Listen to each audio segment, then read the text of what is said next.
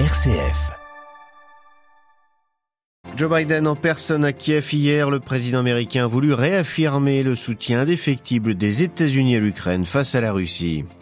Deux nouveaux séismes ont frappé le sud de la Turquie hier soir, grande inquiétude dans la région déjà ravagée par le tremblement de terre du 6 février.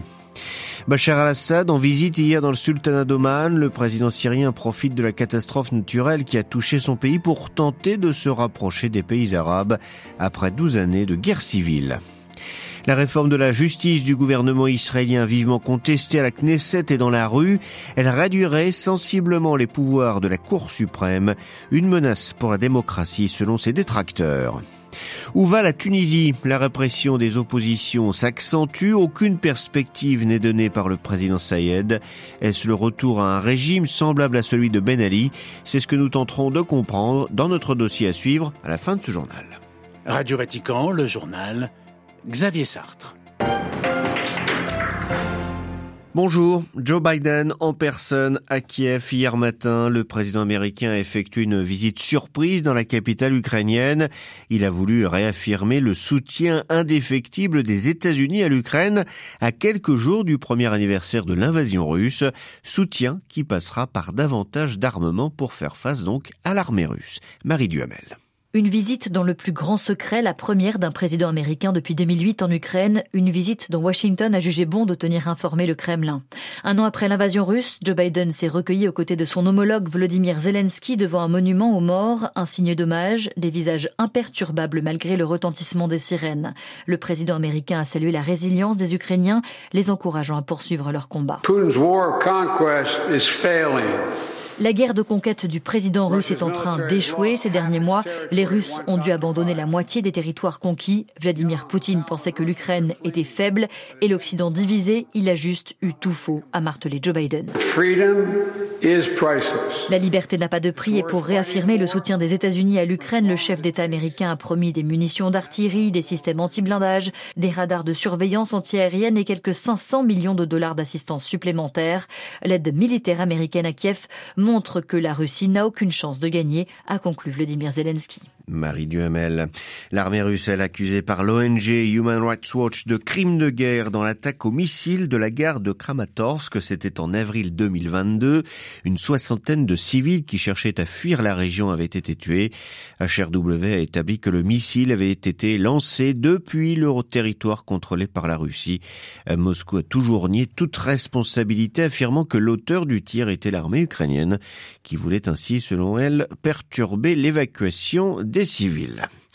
La guerre en Ukraine rebat les cartes dans le monde, notamment à Taïwan, dont la présidente vient d'annoncer le renforcement des liens militaires avec les États-Unis pour freiner l'expansionnisme autoritaire, sans citer nommément la Chine. Tsai Ing-wen a également précisé que l'île coopérerait plus activement, non seulement avec Washington, mais avec d'autres partenaires démocratiques pour faire face à des défis internationaux comme le changement climatique.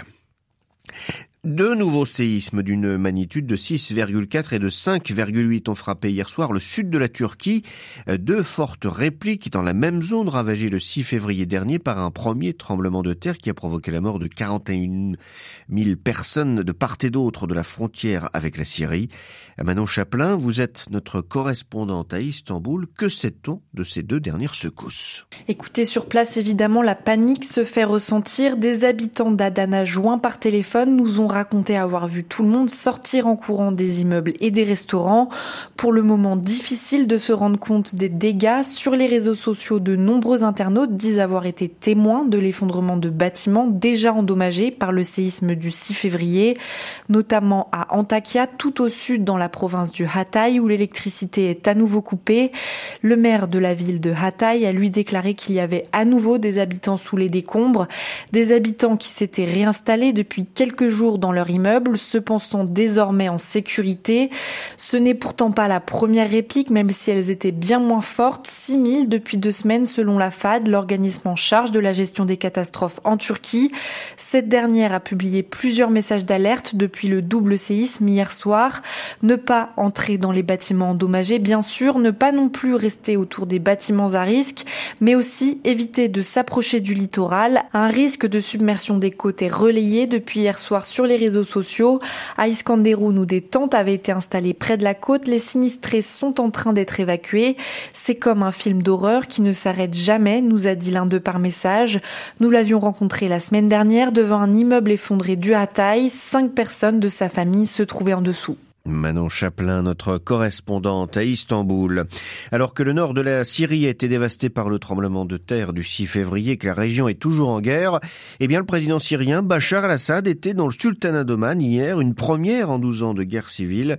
Il confirme ainsi sa volonté de profiter du séisme d'il y a deux semaines pour se rapprocher des pays arabes.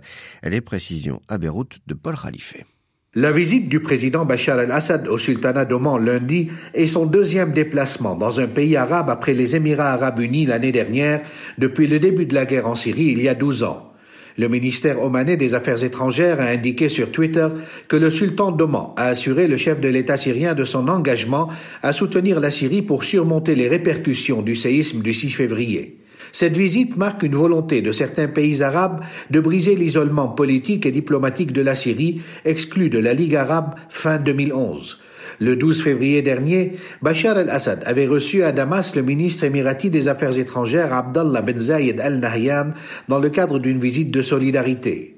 Au lendemain du tremblement de terre, le président égyptien Abdel Fattah al-Sisi avait appelé pour la première fois son homologue syrien.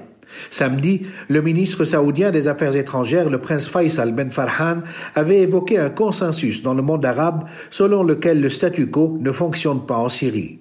Seul le Qatar, un des principaux soutiens des rebelles syriens, continue d'adopter une position intransigeante vis-à-vis -vis de Damas. Paul Khalife, Beyrouth, RFI pour Radio Vatican. La poursuite des activités de colonisation d'Israël met en péril la viabilité de la solution à deux États. C'est ce que dit le Conseil de sécurité de l'ONU dans une déclaration, la première depuis six ans sur la question des colonies israéliennes dans les territoires palestiniens. Déclaration adoptée par consensus et donc signée par les États-Unis, principal allié d'Israël. Le texte, non contraignant, exprime la profonde inquiétude et la consternation des membres du Conseil. Le gouvernement israélien a vivement réagi en dénonçant une déclaration unilatérale niant le droit des Juifs à vivre dans leur patrie historique. Le gouvernement israélien critiqué aux Nations Unies, critiqué également chez lui pour un projet de loi très controversé devant réformer la justice. Le texte a été approuvé en première lecture par la Knesset hier au cours d'une séance houleuse, mais la contestation n'était pas que dans l'enceinte du Parlement puisqu'au même moment 40 000 personnes s'étaient rassemblées devant le bâtiment pour la deuxième semaine de suite pour exprimer leurs craintes face à cette réforme. À Tel Aviv, Lucas de Villepin.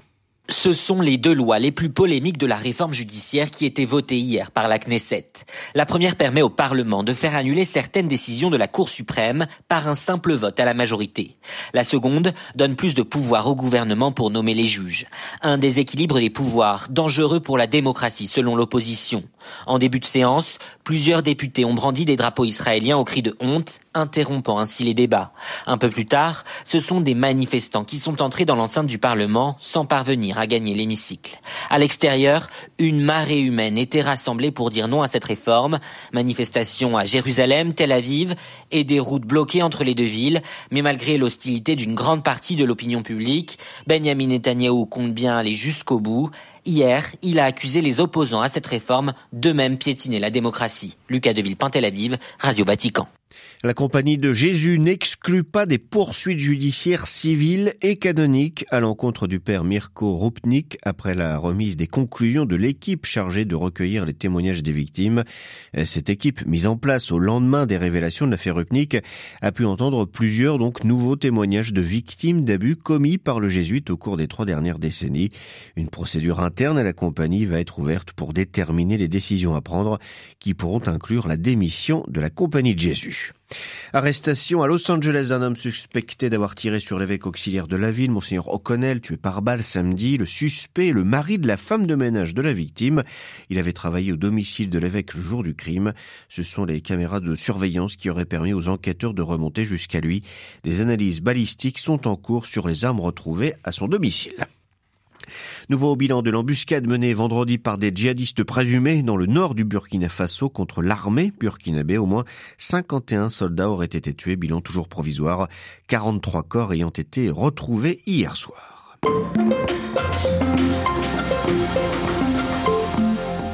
Que se passe-t-il en Tunisie, plongé depuis de longs mois dans une grave crise économique et sociale Le pays du Maghreb semble sombrer dans une dérive autocratique de son président Kaïs Saïed. Ces derniers jours, une série d'arrestations d'opposants, de journalistes ou de magistrats fait craindre un durcissement de la répression. Dernier épisode en date, Rachel Khanouchi, chef des Narda, le principal parti islamiste, a été convoqué hier soir par la police. Depuis le coup de force du 25 juillet 2021 où le président s'est arrogé les pleins pouvoirs, la Tunisie donne le spectacle d'un pays où le pouvoir s'isole de plus en plus. Ce tour de vis sécuritaire commence même à susciter l'inquiétude de la communauté internationale. Comment expliquer cette dérive autoritaire y a-t-elle des points communs avec l'ère Ben Ali?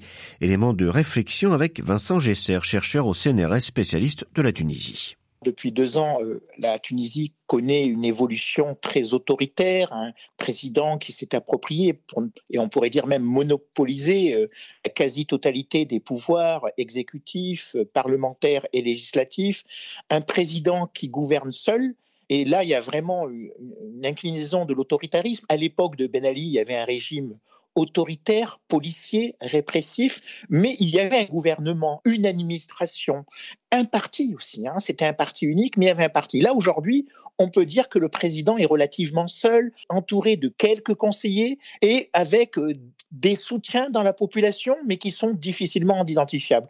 Donc oui, euh, cette vague répressive qui a touché la société tunisienne ces derniers jours est, tout à fait révélatrice d'une pratique du pouvoir qu'a inauguré Kais Saïd depuis maintenant deux ans et qui s'est accéléré, autoritarisme, répression et surtout ce que nous j'appellerais moi de la politique du vide, c'est-à-dire que Kais Saïd pense que le, seul politique digne d'exister c'est lui et il a tout, il l'a toujours dit et il le dit encore dans ses discours. Euh, la politique, c'est moi et le peuple, le peuple et moi, et je ne veux pas d'intermédiaire, ni syndicat, ni parti, ni groupe de pression qui fasse obstacle à cette relation directe au peuple. Est-ce que l'on peut parler euh, d'une dérive paranoïaque euh, du président tunisien? Il est vrai qu'on peut parler de, de, de dérive paranoïaque, même s'il faut être très prudent dans, dans l'emploi de, de vocabulaire psychologique. En réalité, c'est plutôt une pratique du pouvoir qui consiste à faire reporter les problèmes socio-économiques aigus que connaît le pays aujourd'hui sur des boucs émissaires.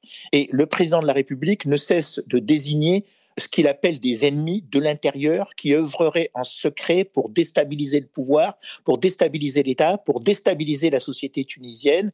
Et il accuse notamment ces ennemis de l'intérieur d'être en relation avec des forces étrangères. Donc là, on est vraiment dans une figure d'un discours que l'on pourrait qualifier de conspirationniste, de complotiste, mais qui est aussi une pratique du pouvoir parce qu'elle se traduit effectivement par des arrestations de personnalités publiques, euh, journalistes, hommes politiques, syndicalistes et même des magistrats. Est-ce qu'on arrive à, mesurer euh, l'impact politique de cet autoritarisme toujours plus grand euh, du président tunisien? Elle se mesure en termes de verrouillage de la société et notamment de contrôle, de surveillance. Il est clair qu'aujourd'hui, l'espace public, si je puis dire, se restreint et se rétrécit comme peau de chagrin. Hein. Ça, c'est clair que de plus en plus, les personnalités publiques quels que soient les domaines auxquels elles appartiennent, sont contrôlés, sont surveillés, sont de plus en plus aussi limités dans leurs déplacements internes et externes. Mais on n'a pas encore eu si je puis dire, de grandes vagues répressives, comme l'avait été par exemple la vague de répression qui avait touché les islamistes sous Ben Ali en 90-91. On est plutôt dans une politique, je dirais, de répression montante. C'est-à-dire que chaque semaine, chaque jour, chaque mois, elle progresse mais avec quand même là un élément d'inquiétude, y compris par rapport aux précédents euh, épisodes autoritaires qu'avait connus la Tunisie sous Bourguiba et Ben Ali, c'est que le président semble totalement insensible aux critiques internationales. Et ça, c'est quelque chose d'assez nouveau en Tunisie. Là, on est sur un président qui non seulement semble assez insensible aux, pressions internationales qui le somme de rétablir la démocratie, mais même il en fait un élément de discours en disant, voyez, si ça va mal en Tunisie, c'est la faute de ces acteurs internationaux qui veulent imposer un modèle de démocratie parlementaire qui n'est pas fait pour les Tunisiens. Donc non seulement il ne tient pas compte de ces pressions internationales, mais en plus il les retourne pour les rendre responsables des problèmes sociaux, économiques et politiques que connaissent la Tunisie. Interrogé par Olivier Bonnel, Vincent Gesser était ce matin l'invité de Radio Vatican.